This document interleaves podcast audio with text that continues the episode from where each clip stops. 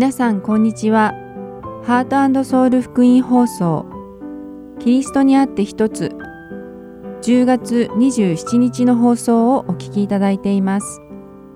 今日はシリーズ三条の水訓中川先生による成長セミナーそして一緒に聖書を読みましょうをお届けします。では三条の水訓をお聞きください。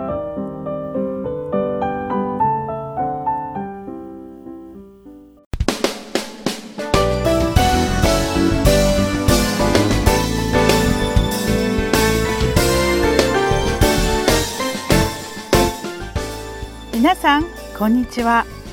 三条の水訓の時間です。お相手はともクライマーです。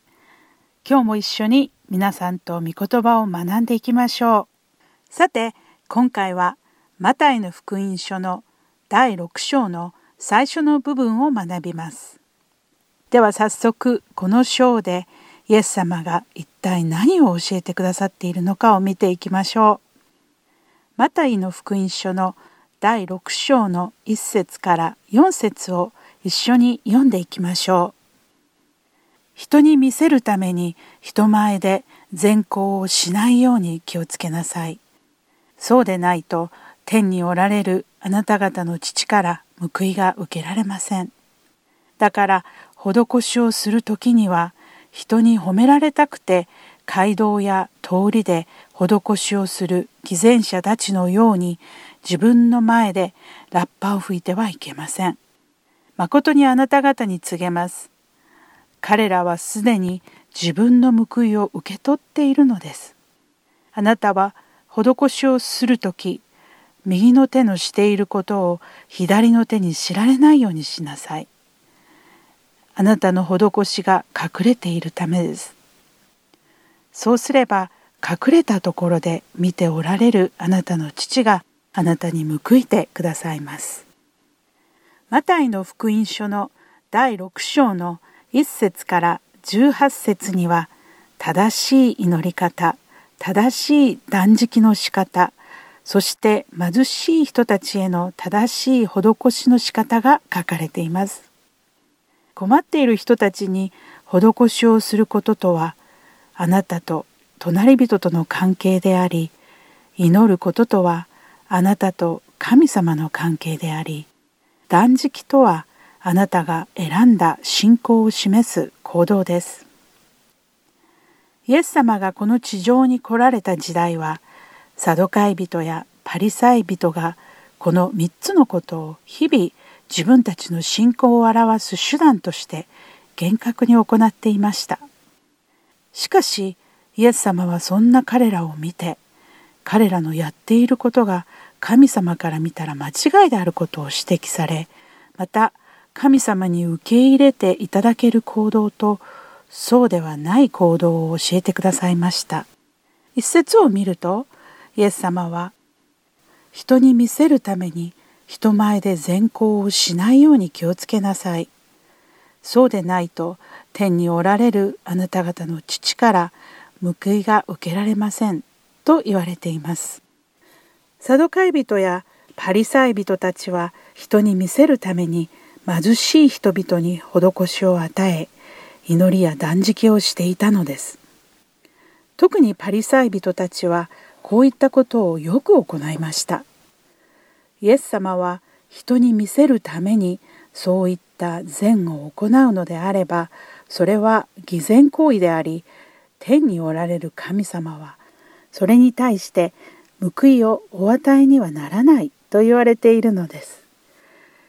イエス様はこのようなパリサイ人たちを2節5節そして16節で裁いておられますがどれも同じことをおっしゃっているのです。それぞれの説は偽善者たちのようであってはなりませんで始まります。貧しい人に施しをする時祈る時そして断食をする時には偽善者のするようにしてはいけないと言われているのです。偽善者たちは人々から名誉や称賛を受けたいがためにこれらのことをする時わざわざ人に見せているのです。イエス様はそういった行為は偽善でしかなくこのような偽善者たちはすでに自分の受けるべき報酬をこの世で受けてしまっているのだとおっしゃっています。しかし逆にこのようなことを隠れて謙虚に行う人には神様が報酬をくださると教えられているのです。これこそが祈り、断食、そして施しについてイエス様がお伝えになりたかったポイントなのです。今回はまず祈りと断食と施しの3つの中の貧しい人々に施しをすることについて掘り下げて学んでいきましょう。マタイの福音書の第6章の2節ではイエス様が貧しい人々に施しをしている人たちをお裁きになったのはひとえに彼らが周りの人々から栄誉や称賛を受けるためだけに行っていたからです。彼らの動機は純粋な心から出てはいなかったのです。彼らが施しをする時他人からは彼らのしていることは表面的にはとても良いことのように見えても神様は彼らの心の中をご覧になりその行動が神様の御心に従って行われていないことを見抜かれたのです。パリサイ人たちは施しを行う時に誰かにラッパを吹き鳴らしてもらいその施しが注目を浴びるようにしてほしかったのです。そのような状況を心の中に描いてみた時になぜ彼らにはこんなことができるのだろうかという疑問が湧いてきませんか？そしてさらにもし自分たちが同じような状況に置かれたとても自分たちだったらこういうことは絶対にしなかった。と言えるのでしょうか。何はともあれ彼らの不純な動機や心の状態はその行動に現れていました。しかし私たちも彼らと同じようにこそしなくても他人を助ける時に同じような動機を少なからず持ってしまうことがあるのではないでしょうか。また全ての人からではなくても特定の人々たちから自分の善行に注目や称賛を浴びたいと渇望したり自分が他人に何かをしてあげたという自己満足に浸りたいがために善を行うこともあるのではないでしょうか。そういった観点から言えば私たちもパリサイ人と同じ動機を持っているのかもしれません。なぜこういうことが起きるのでしょうか？それは人が他人に施しをする時人に施しをすることが自分のためになるからで神様のためにやっていないからなのです。なぜならこの世の価値観では他人に施しをすることは責任ではなく選択であると考えるからです。ですからもし自分に責任のない善行をするということは他人からの称賛に値するという考えになるのです。しかし聖書では他人に施しをすることは神の子であるクリスチャンにとっては選択ではなく神様が私たちに課されたご命令なのです。レビ記の第19章の9節から10節にはあなた方の土地の収穫を借り入れる時は畑の隅々まで刈ってはならない。あなたの収穫の落ち穂を集めてはならない。またあなたのぶどう畑の実を取り尽くしてはならない。あなたのぶどう畑の落ちた実を集めてはならない。貧しい者と在留異国人のためにそれらを残しておかなければならない。私はあなた方の神、主であると書かれています。この御言葉には自分だけのために全てを取ってしまうのではなく貧しい人々や旅人のために少し残しておけと書かれているのです。新明記の第15章の7節から8節にもあなたの神主があなたに与えようとしておられる地であなたのどの町囲みのうちででもあなたの兄弟の一人がもし貧しかったならその貧しい兄弟に対してあなたの心を閉じてはならない。また手を閉じてはならない。進んであなたの手を彼に開き、その必要としているものを十分に貸し与えなければならないとあります。これこそが私たちクリスチャンが施しを与える理由なのです。貧しい人々に施しを与えるのは神様の御心であり、ご命令だからなのです。また私たちの心には神様に対する愛があります。だからこそ愛する神様の御言葉に従って施しを行うのです。決して他人に見せるためでも自分の経験さを他人に誇るためでもなく神様を愛し神様の御心に従っているだけなのです。他人から称賛を受けるために他人に良い行いをする人はその人たちから称賛を受けてしまいすでに受けるべき報酬を受け取ってしまっているのです。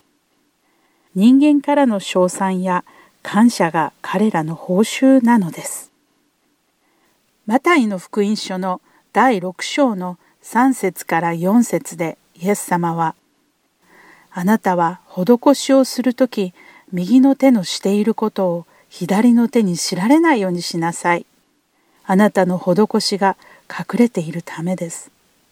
そうすれば隠れたところで見ておられるあなたの父があなたに報いてくださいます。と言われています。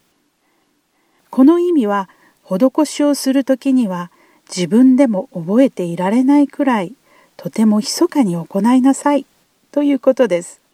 施しを行うのは人から認めてもらうためでも自己満足のためでもありません。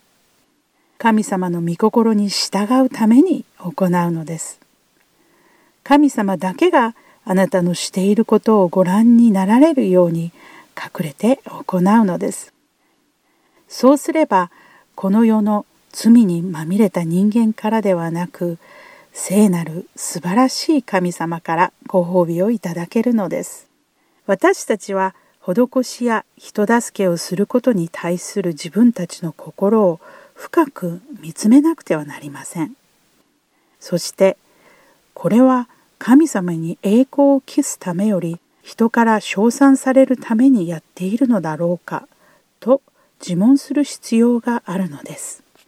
私たちが皆神様を心から愛しただ神様に栄光を期すためだけに隠れたところで施しを行う人になれるように願っています。今回はマタイの福音書の第6章の1節から4節に書かれている三条の水訓でイエス様が言われた他人に施しを行うことについて学びました。次回は祈りについてイエス様がどう言われているのかを学ぶ予定です。ではまた来週三条の水訓でお会いしましょう。お相手はともこクライマーでした。さようなら。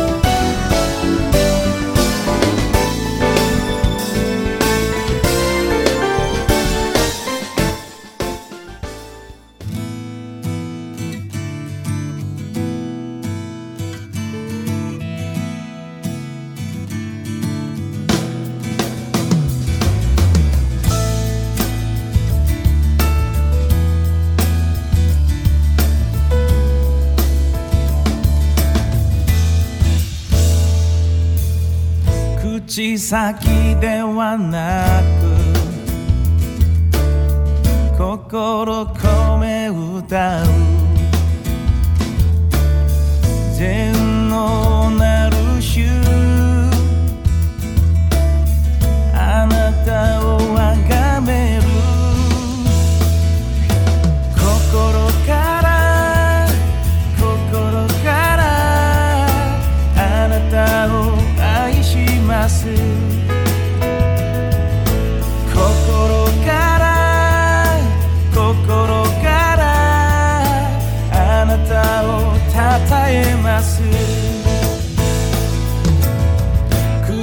先ではなく心込め歌う。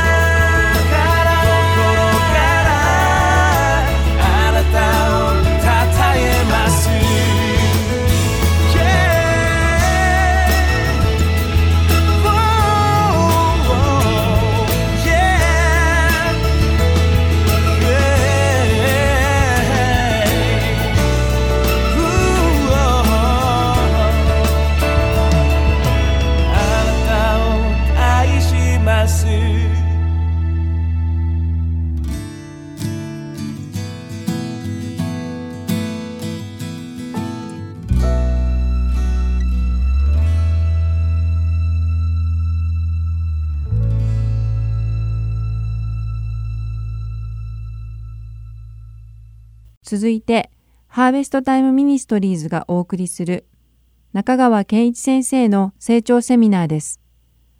今日は、終末時代に生きる第9課、人生のパノラマ前半をお送りします。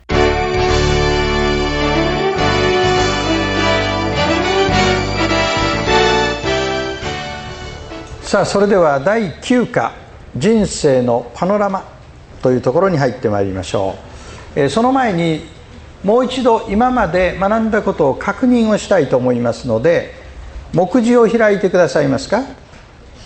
そしてパート1「人生は出会いで決まる」これは最も基礎的な学びでありました。弓道中の方クリスチャンになりたての方が自分が何を信じてるかを確認する学びですね。思い出すために第1課から一緒に読みましょうかね。第1課。はい。聖書との出会い。絵は覚えてますか？両手を出してる絵ですね。第2課。はい。自己との出会い。絵は覚えてますか？どういう絵でした？牢獄に入ってる絵ね。はい。第3課。イエス・キリストとの出会い。どういう絵でした？イエス様が真ん中に立ってらっしゃる。第4課。新しい命との出会い。どういう絵でした？十字架が橋になってるブリッジになってる絵ね。これでパート1が終わりました。パート2が成長する命。これはクリスチャンになった方がどのようにして霊的に成長していくかということを学ぶ部分でした、はい、第5課どうぞ。幼子として。絵は覚えてますか？お母さんの膝にいる子供ね。で子供が指を出していて鳩が何羽5羽飛んでましたね。これが主の祈りの5つの要素と学びました。はい。第6課。はい。神の国の市民としてここではねクリスチャンのアイデンティティクリスチャンの自己像自分がいかなる存在になっているかということを学びました。絵は中央に王なるイエス様がおられて右に何組の人？4組。左に4組。合計8組の人がいました。そして第7課。はい。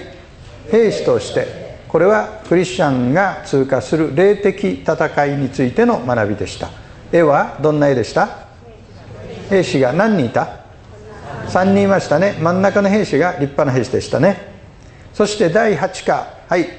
羊としてこれは神様がどのように私たちを導かれるか導きをどのように確認するかという学びでした。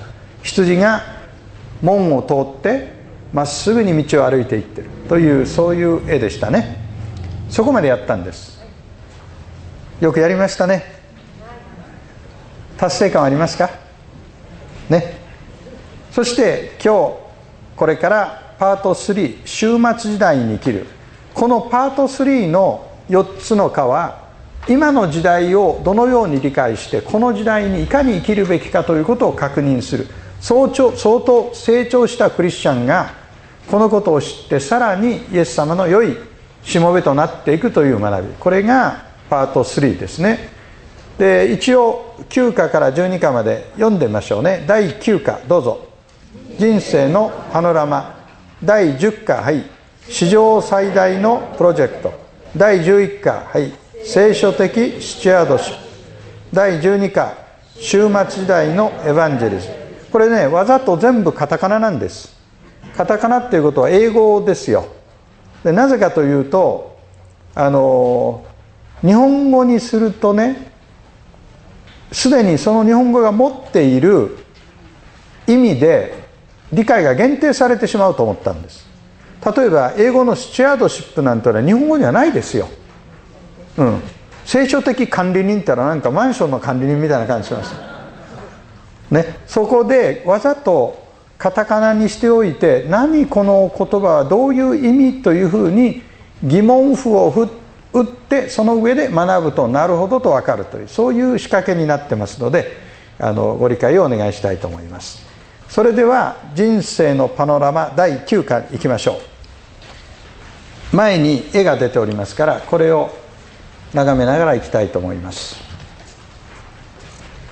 まず私自身の体験からお話をしますと人は死んだらどうなるのかというのが私にとっては最大の問題でした。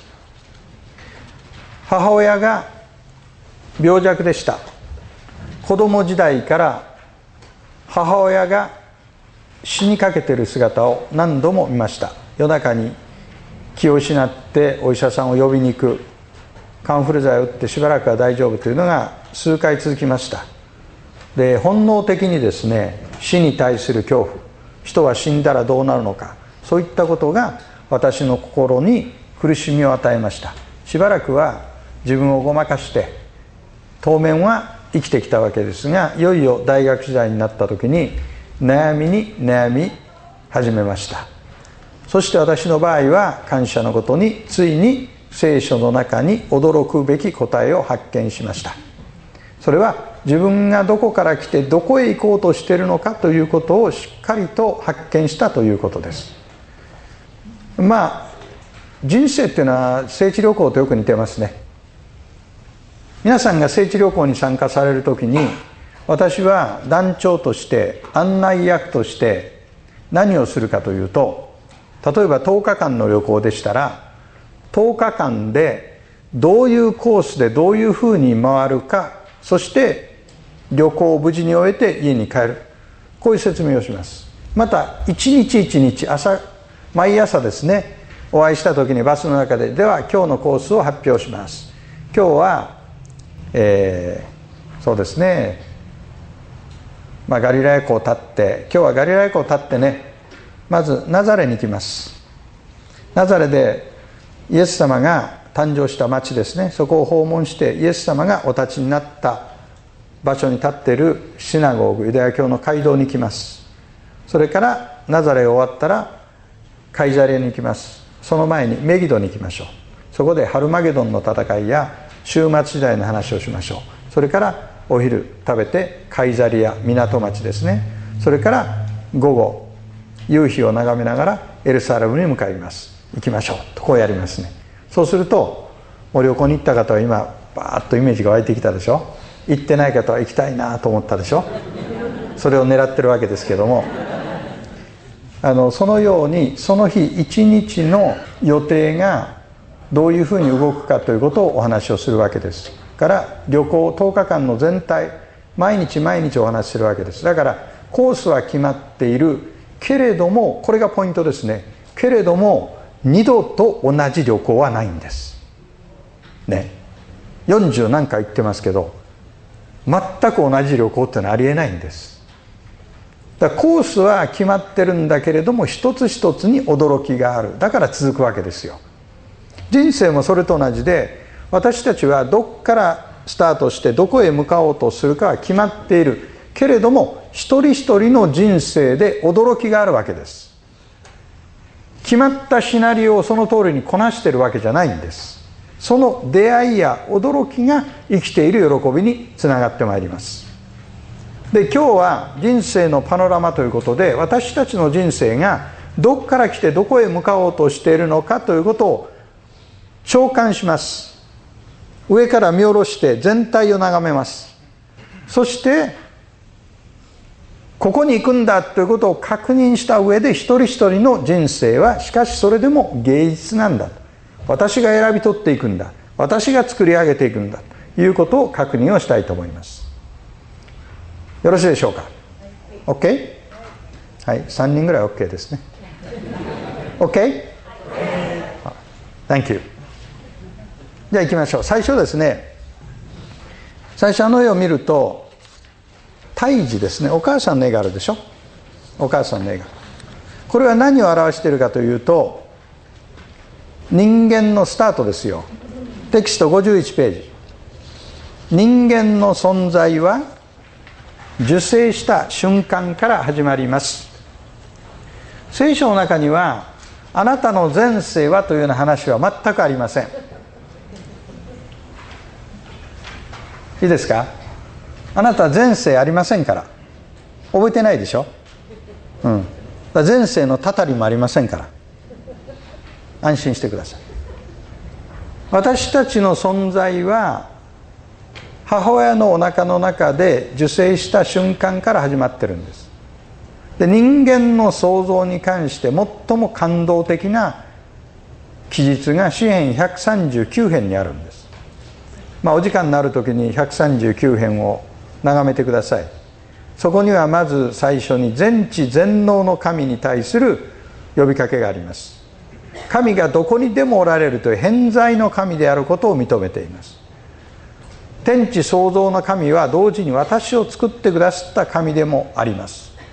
そして最後に神への信頼が歌われています。詩篇の139編の16節。あなたの目は胎児の私を見られあなたの書物に全てが書き記されました。私のために作られた日々がしかもその一日もないうちに。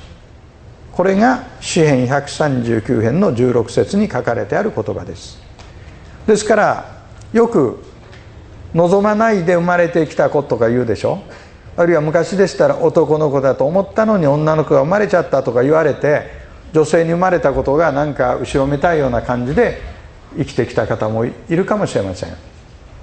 しかし私たちは全て神様から祝福され望まれて生まれた子です。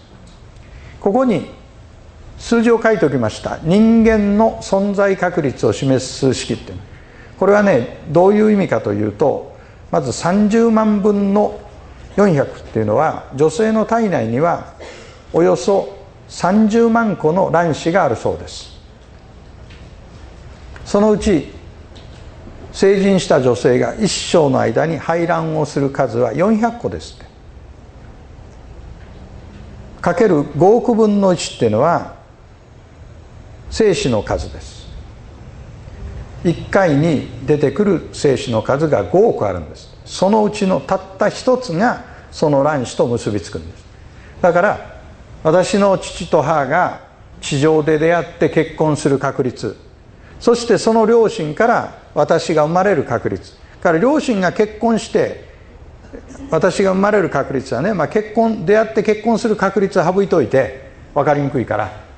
少なくとも私という人間が両親から生まれてくる確率っていうのはこれすごいことですよ。だからすでにここにいること自体がもう私たちは特別な存在として生きているということ。お互いがそうです。お互いが宝くじに当たるよりもすごい確率で当たったんです。まあお隣の方にね言ってあげてください。よく当たりましたねって。嬉しいねって言ってあげてください。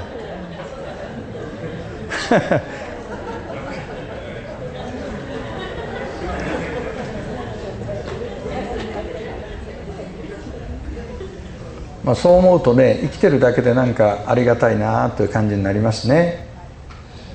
その時にねこの図ですけども2番目見てください。第2番目が次が赤ちゃんがね幼児が遊んでるでしょ。でこの図は全部そうですけども1から2に移る2から3に移る3から4に移るその時に1の状態の人はあるいは1の状態の存在の時には次の2ということがわからない。ありえないもののように見えるんだけども実は2に進んでいくというこういう仕組みになってます。2番は肉体の誕生を経て地上障害に入ります。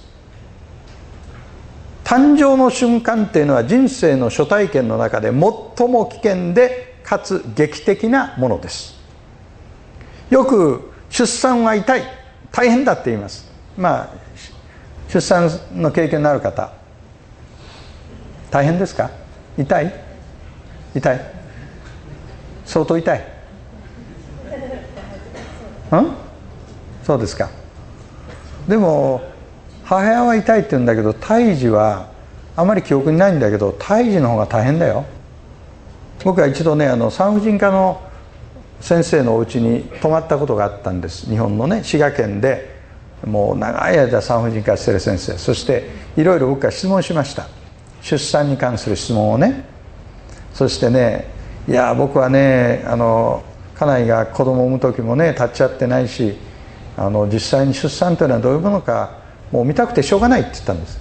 そ先生がねじゃあ中川先生ねあのビデオに撮ってあるって言うんです。出産のシーンを。それを見せてあげるから。これはあの医学生用に撮ってあるんでしょうね。あそうですかってんではいじゃあここでかけるから一人で見てなさいって。見てたんですね。いや驚きましたね。もう今でもね鮮明に目に焼き付いてますよ。あの参道が開いてくるの最初ね赤ん坊のね頭が10円玉ぐらいのとこ見えるんですね。こう髪の毛が。でどんどんどんどんね頭が大きくなってくるんですよ。この参道が開いてね。出てくる時は皆さんね顔がね丸のまま出てくるんじゃないねあれ。顔がねこんななってるんですよ。もうびっくりしましたあれは。で出てきてね見てたら逆さに掴んでお尻をピチャピチャってやってる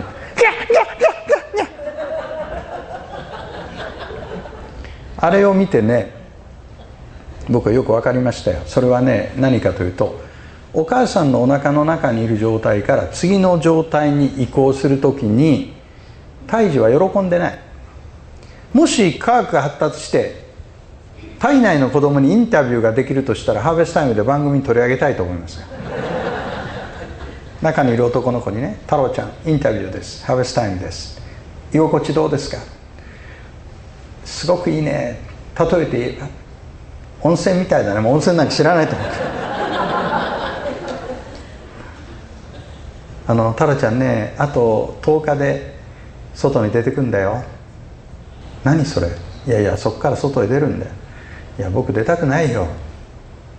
いやいや外に出たらねあなたはね手を伸ばして「お母さん」って言うようになるんだよ。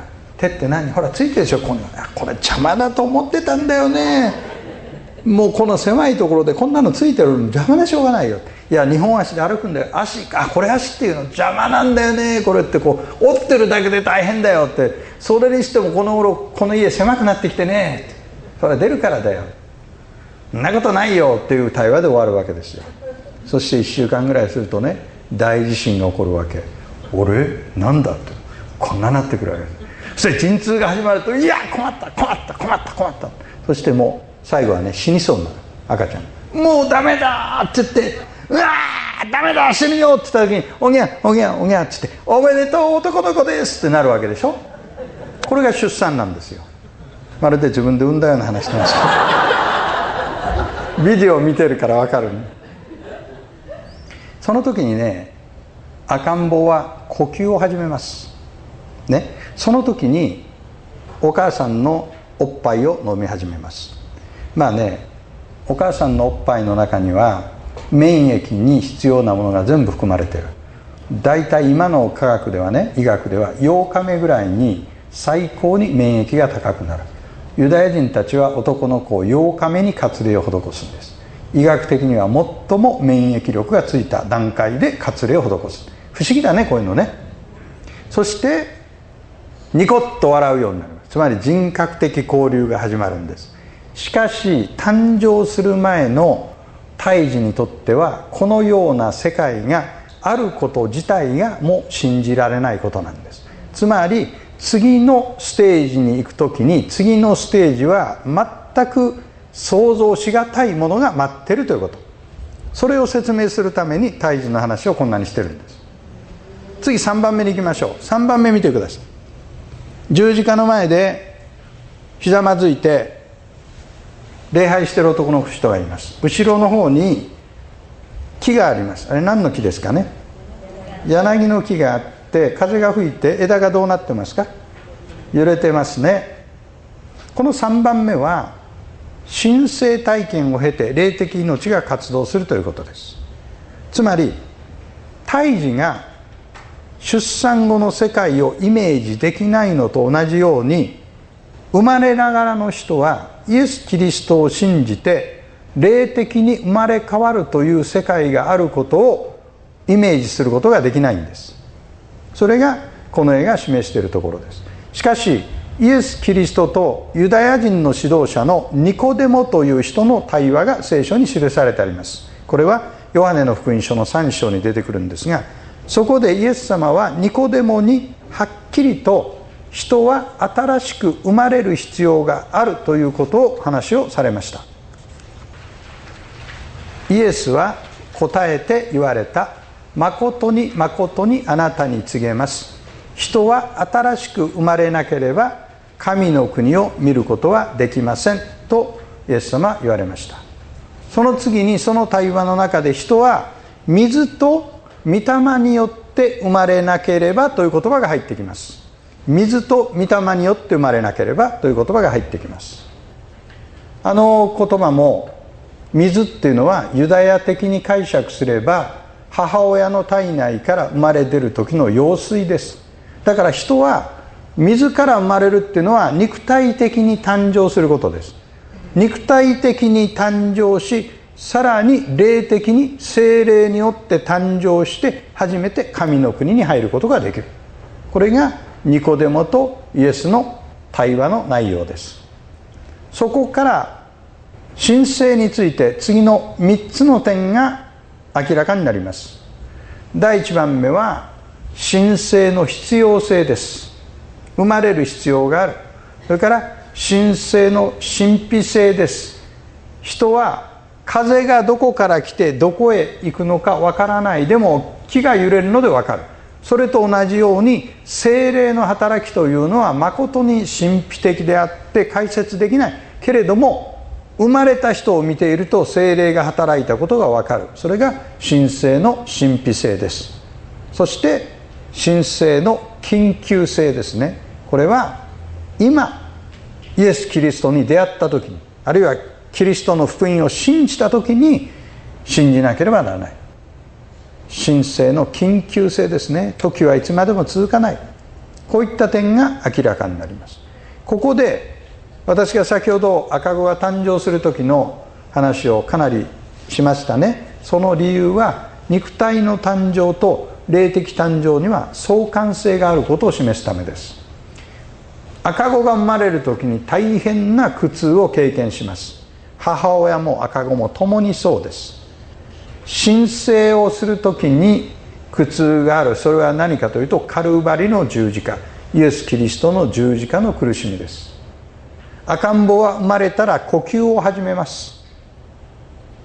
それまではへその緒を通してお母さんから栄養や酸素を頂いてます。自分で呼吸し始めます。それは申請した人は祈るようになる。祈りのことです。赤ん坊はお乳によって成長します。申請した人は御言葉によって成長します。赤ん坊は交わりが必要です。交流が必要です。そのように申請した人もクリスチャンの交わりの中で成長していく必要があります。この中には1番目の段階の人は一人もいません。まだ私は胎児ですという人いないでしょ？ねいないよね。2番目の段階でとどまってる方いますかね。全員クリスチャンでしょうかね。で3番自分は3番目の段階だと思う人はほとんどだと思います。そうですね。で4番目の段階に行ってる方いますか。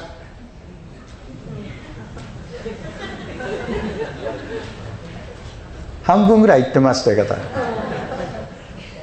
まあ冗談ですけど4番目見てみましょう。4番目は地上障害の終わりに肉体の死がやってきます。これもですね3番目の状態から4番目の状態が具体的にどういうことなのかを推し量ることは難しい。わからない。来てみなければ。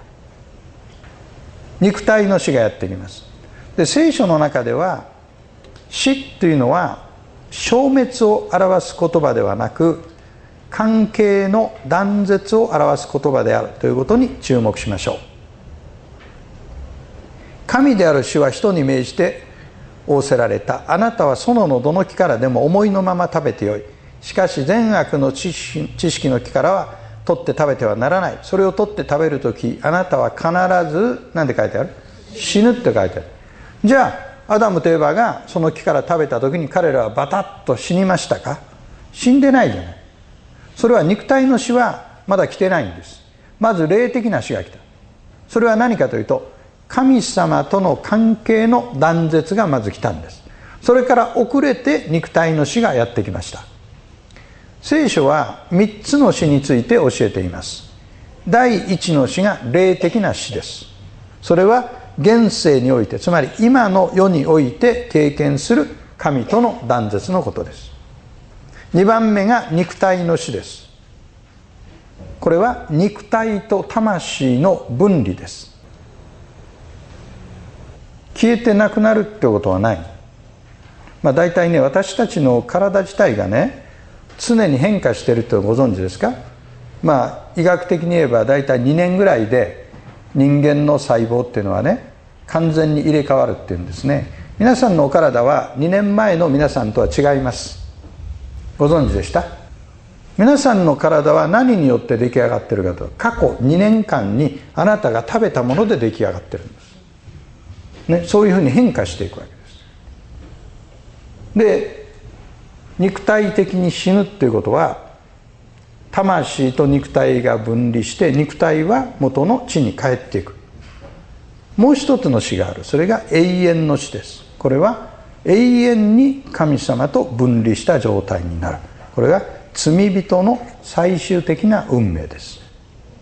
で今ここで第3のステージから第4のステージに移行する。ここで扱おうとしているのは肉体の死。第2の死のことです。人は死ぬとどうなるかです。肉体は墓に葬られます。あるいは焼いて骨だけ墓に葬られます。アメリカではどうですか？焼きますか？仮装する？うん？両方？どちらでもいいの？自分で選ぶの？選ぶの？誰が選ぶの？死ぬ人が選ぶの？え？家族で決めるわけ？うん死ぬ前に本人が言っとくの？はい。家族で決める人もいるかもしれないね、うん、皆さん焼かれたい？そのまま埋められたい？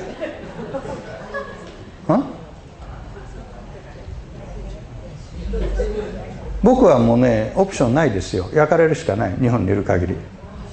日本ではでもねあの宗教法人なんかで自分の敷地があって墓がある場合はいいんですよ、うん、でも公共のものを使う場合はもう焼くしかないですね。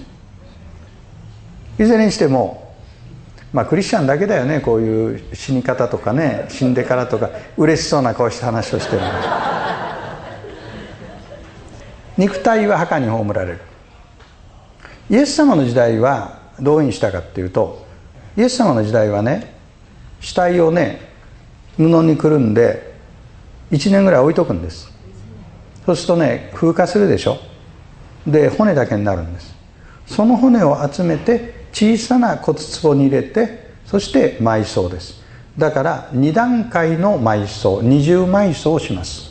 今は違う。今は遺体をそのまま墓に入れます。今のやり方とイエス様の時代のやり方と違う。なぜイエスの時代は二重埋葬だったかというとパリサイ人たちは死んだ肉体がよみがえる復活するかもしれないという信仰がありましたね、うん、だから3日間は魂は肉体の上をさまよってて帰ってくる可能性がある。というような考え方でした。だからすぐには埋めないで1年間置いとく。というような習慣ができたんですね。今は違います。今は葬ります。だからユダヤ人たちに日本では仮装するって言ったらびっくりしますね。で非聖書的だとか言いますね。焼いてしまったら復活の時体はどうなるんだ？関係ないですよそれはね。はい。で肉体は墓に葬られる霊はパラダイスに行きます。これはクリスチャンのことを言ってるパラダイスっていうのはアブラハムの懐。とも言われます。パウロという人はこう言っています。私はその2つのものの間に板挟みとなっています。私の願いは世を去ってキリストと共にいることです。実はその方がはるかに勝っています。つまり召されて天に行くことと地上に残って奉仕することとの間の板挟みになっているという。自分としては早く世を去ってキリストと共にいた方がいいっていうんです。これはパウロの言い方です。だから霊は魂はパラダイスキリストのもとに行きます。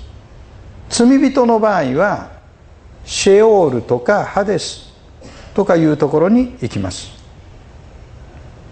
旧約時代はこの辺ちょっと複雑なんだけど死んだ魂は全部ハデスに行きました。そのハデスに2つの場所があって苦しみの場所とそれから慰めの場所とがあった。その慰めの場所をパラダイスと言った。そこには超えることができない深い溝があった。イエス・キリストが死んで復活して天に昇られた時にそのシオールのパラダイスの部分は天に上げられた。これを第三の天第三の天にまで引き上げられた。だから今は旧約時代の死人が行く場所でパラダイスと呼ばれている場所はもう空っぽになってます。天に移されました。これが肉体の死を経た時に私たちが通過するものです。エペソ書の4章8節から10節。そこでこう言われています。高いところに登られた時彼は多くの捕虜を引き連れ人々に賜物を分け与えられた。この登られたという言葉は彼がまず地の低いところに下られたということでなくて何でしょう。この下られた方自身が全てのものを満たすために諸々の天よりも高く登られた方なのです。ね。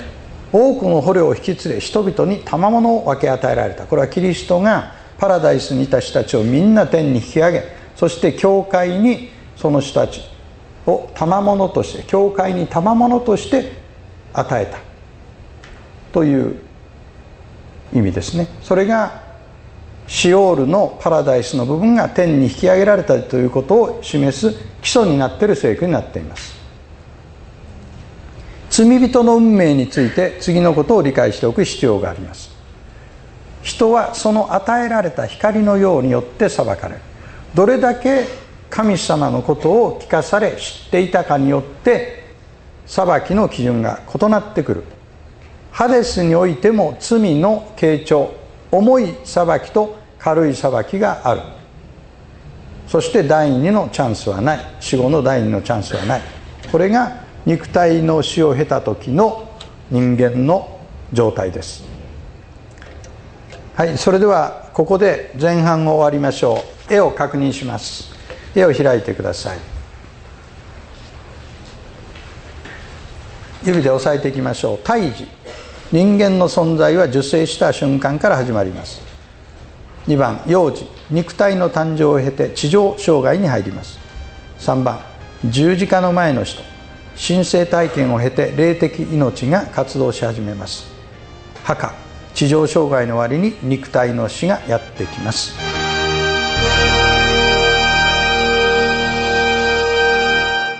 世界べてを作られて治める方この世の知恵力に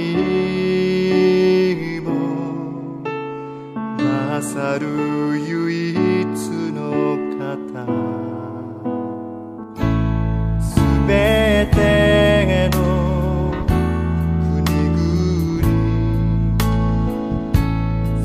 そ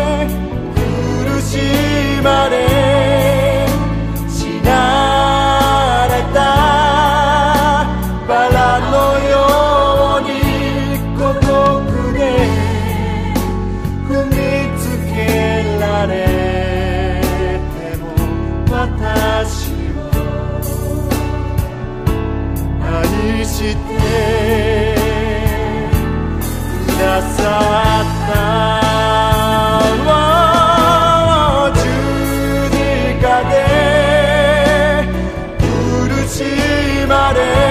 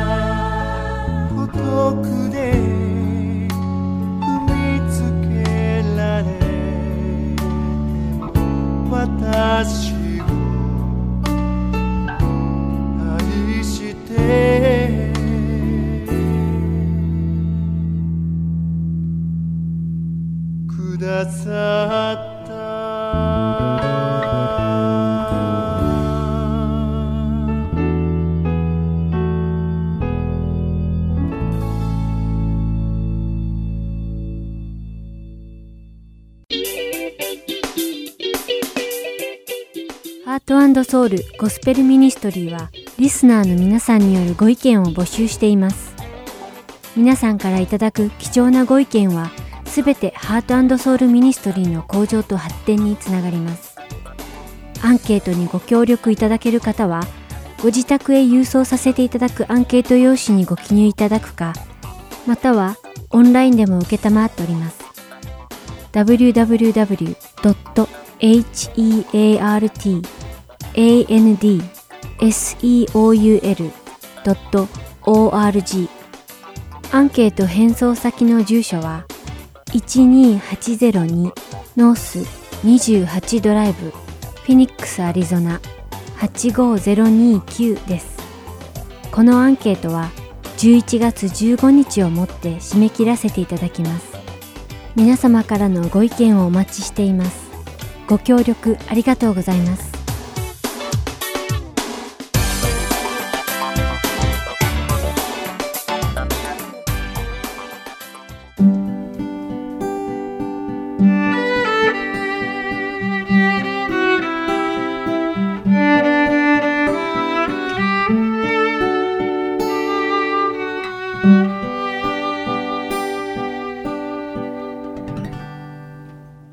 次は一緒に聖書を読みましょう。お聞きください。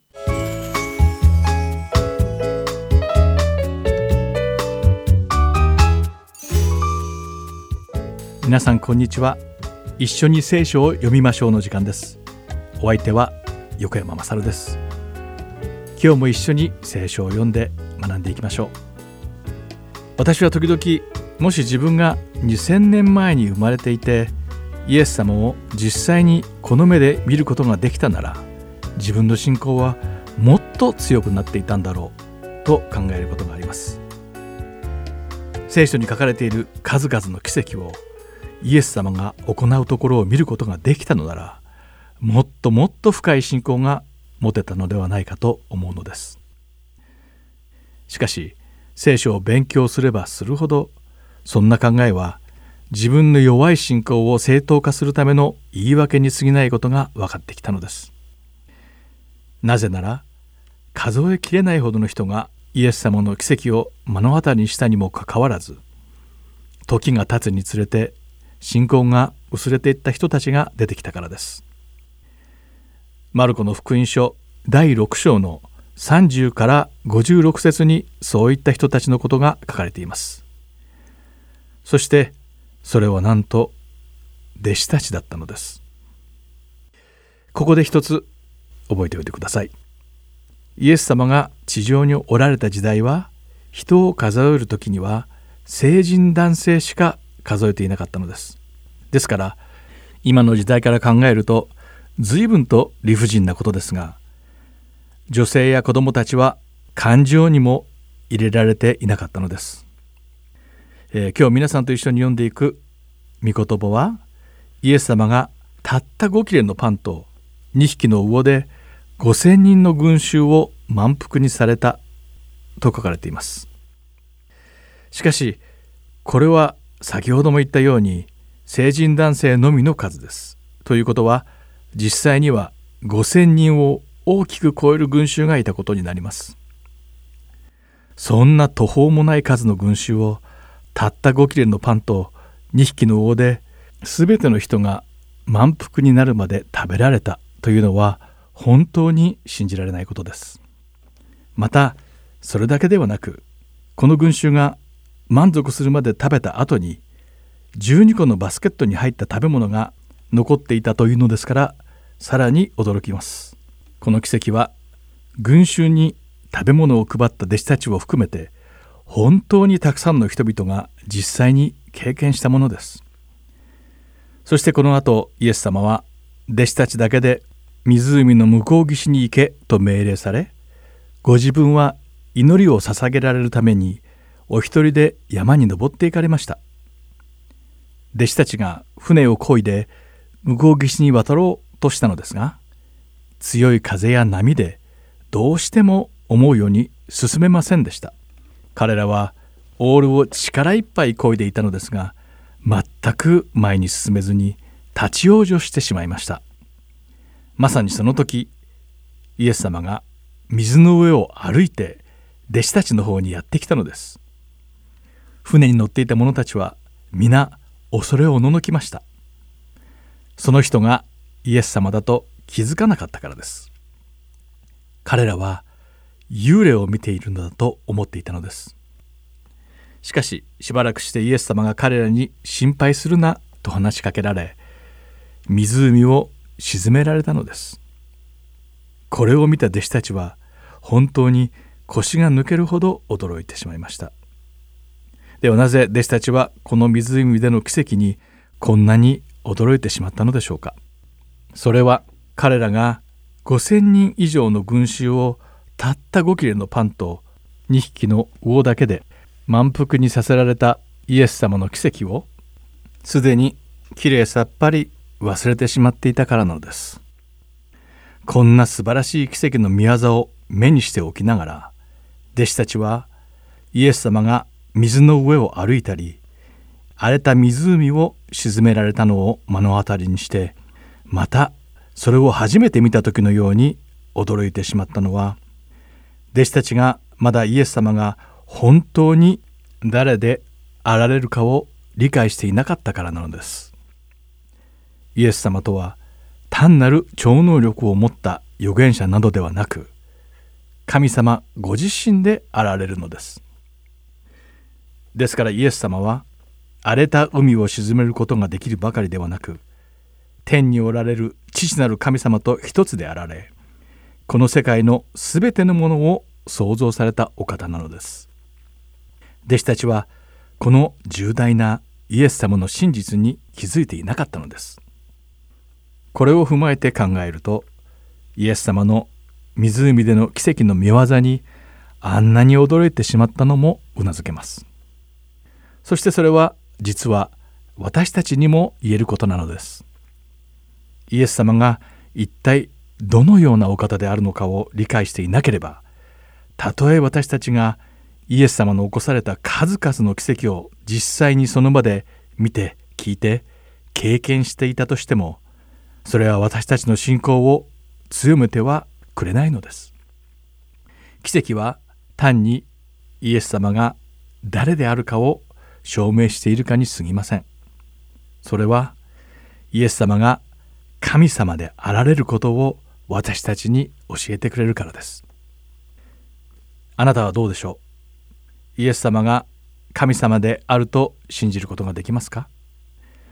もしそれができるのなら実はもう病気を癒したり嵐の湖を沈めるような奇跡などは必要ないのです。というのは私たちがすでに私たちのために人間として来られ死んでくださった神様のことを知っているからです。このこと自体が素晴らしい奇跡でありまたこの奇跡があなたの証となることを祈っています。では一緒に祈りましょう。天におられる父なる神様ありがとうございます私たちはただイエス様を信じたいからではなくあなたが私たちに信仰を与えてくださり信じることを許されたためにイエス様を信じることができるということが理解できました。私たちに信仰を与えてくださって本当にありがとうございます。私たちが天国であなたにお会いできる日までキリストへの信仰をいつまでも強く保てるようにしてください。主イエス・キリストの皆において祈ります。アーメン。ではまた次回一緒に聖書を読みましょう。でお会いしましょう。お相手は横山まさるでした。さようなら。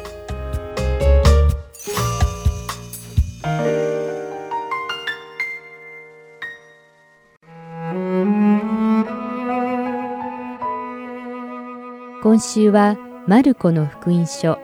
第6章1節から56節までをお読みいたします。イエスはそこを去って郷里に行かれた。弟子たちもついていった。安息日になった時、街道で教え始められた。それを聞いた多くの人々は驚いていった。この人はこういうことをどこから得たのでしょう。この人に与えられた知恵やこの人の手で行われるこのような力ある技は一体何でしょう？この人は大工ではありませんか？マリアの子でヤコブ、ヨセ、ユダ、シモンの兄弟ではありませんか？その妹たちも私たちとここに住んでいるではありませんか？こうして彼らはイエスにつまずいた。イエスは彼らに言われた。預言者が尊敬されないのは自分の郷里、親族、家族の間だけです。それでそこでは何一つ力ある技を行うことができず、少数の病人に手を置いて癒されるだけであった。イエスは彼らの不信仰に驚かれた。それからイエスは近くの村々を教えて回られた。また十二弟子を呼び、二人ずつ交わし始め、彼らに汚れた霊を追い出す権威をお与えになった。また彼らにこう命じられた。旅のためには杖一本のほかは何も持って行ってはいけません。パンも袋も胴巻きに金も持って行ってはいけません。靴は履きなさい。しかし2枚の下着を着てはいけません。また彼らに言われた。どこででも一軒の家に入ったら、そこの土地から出ていくまではその家にとどまっていなさい。もしあなた方を受け入れない場所、またあなた方に聞こうとしない人々なら、そこから出ていくときに、そこの人々に対する証言として、足の裏の塵を払い落としなさい。こうして12人が出て行き、悔い改めを解き広め、悪霊を多く追い出し、大勢の病人に油を塗って癒した。イエスの名が知れ渡ったので、ヘロデ王の耳にも入った。人々はバプテスマのヨハネが死人の中から蘇ったのだ。だからあんな力が彼のうちに働いているのだ、と言っていた。別の人々は、彼はエリアだ、と言い、さらに別の人々は、昔の預言者の中の一人のような預言者だ、と言っていた。しかし、ヘロデは噂を聞いて、私が首をはねたあのヨハネが生き返ったのだと言っていた。実はこのヘロデが自分の兄弟ピリポの妻ヘロデアのことでヘロデはこの女を妻としていた。人をやってヨハネを捕らえ牢につないだのであった。これはヨハネがヘロデにあなたが兄弟の妻を自分のものとしていることは不法ですと言い張ったからである。ところがヘロデアはヨハネを恨み彼を殺したいと思いながら果たせないでいた。それはヘロデがヨハネを正しい聖なる人と知って彼を恐れ保護を加えていたからである。またヘロデはヨハネの教えを聞くとき非常に当惑しながらも喜んで耳を傾けていた。ところが良い機会が訪れた。ヘロデがその誕生日に重臣や千人隊長やガリラヤの主だった人などを招いて祝宴を設けた時ヘロデアの娘が入ってきて踊りを踊ったのでヘロデも列席の人々も喜んだ。そこで王はこの少女に何でも欲しいものを言いなさい与えようと言った。またお前の望むものなら私の国の半分でも与えようと言って誓った。そこで少女は出て行って、何を願いましょうか？とその母親に言った。すると母親は、バプテスマのヨハネの首と言った。そこで少女はすぐに大急ぎで王の前に行き、こう言って頼んだ。今すぐにバプテスマのヨハネの首を盆に乗せていただきとうございます。王は非常に心を痛めたが、自分の誓いもあり、列席の人々の手前もあって、少女の願いを退けることを好まなかった。そこで王はすぐに護衛兵をやって、ヨハネの首を持ってくるように命令した。護衛兵は行って、牢の中でヨハネの首をはね、その首を盆に乗せて持ってきて少女に渡した。少女はそれを母親に渡した。ヨハネの弟子たちはこのことを聞いたのでやってきて遺体を引き取り墓に納めたのであった。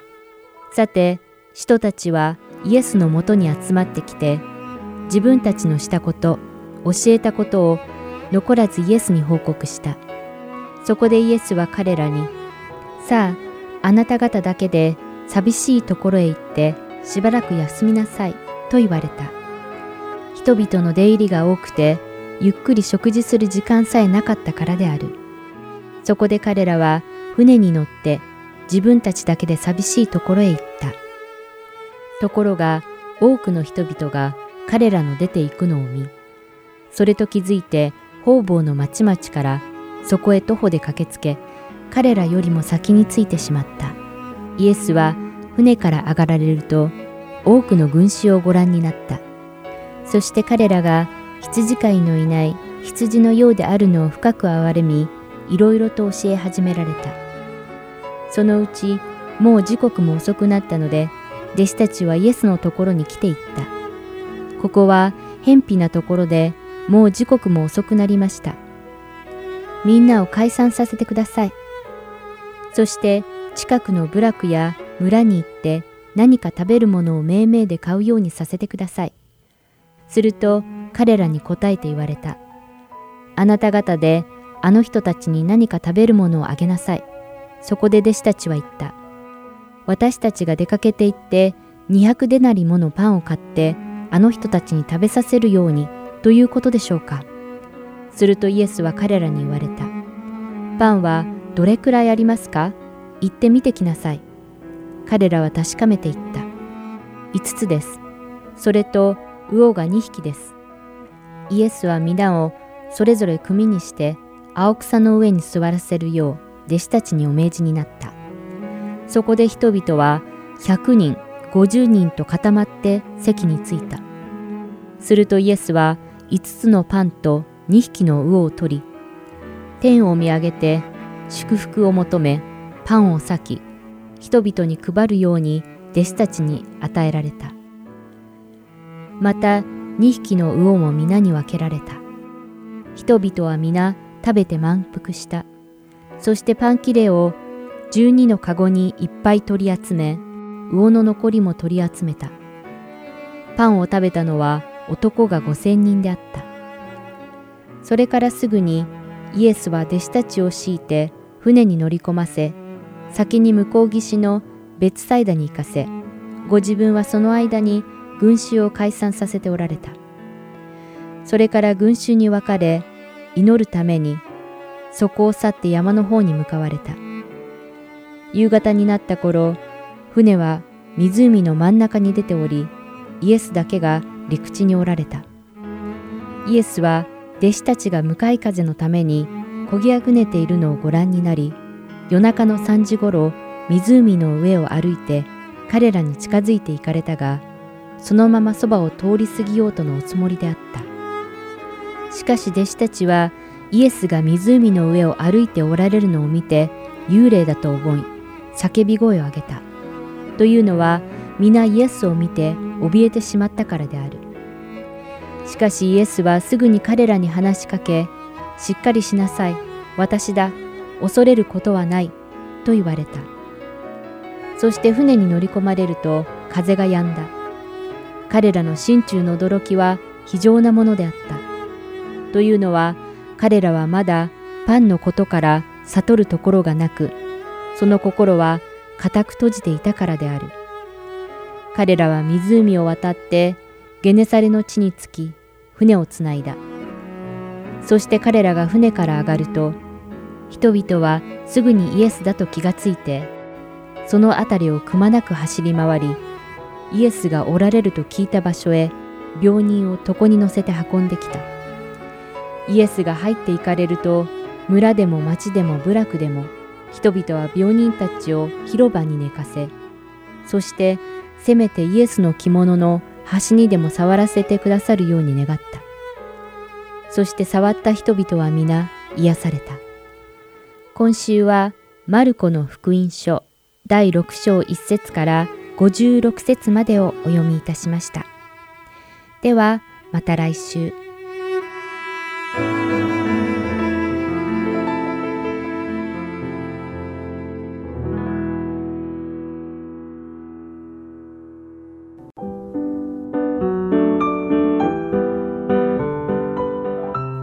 今日のキリストにあって一つはいかがでしたか？最後までお付き合いくださりありがとうございました。また来週お会いしましょう。